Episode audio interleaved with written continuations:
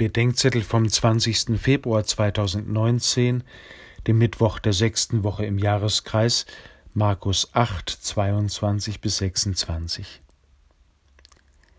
Der Heilung des Blinden geht bei Markus der Vorwurf an die Jünger voraus, nicht zu sehen und nicht zu verstehen. Und ihr folgt das Bekenntnis des Petrus, der Jesus richtig sehen und als den Christus bekennen kann.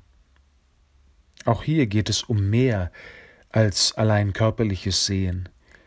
Jesus offenbart sich als der, der Körper, Geist und Seele sehend machen und uns erkennen lassen kann, wer er für uns ist und wer wir und die anderen für ihn sind, was Würde heißt, was gut und böse ist, was letzte und was vorletzte Ziele sind.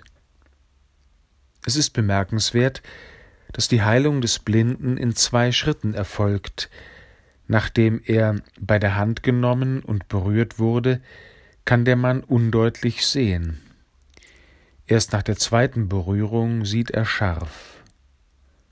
Was, wenn der Mann nach dem ersten Schritt gegangen wäre?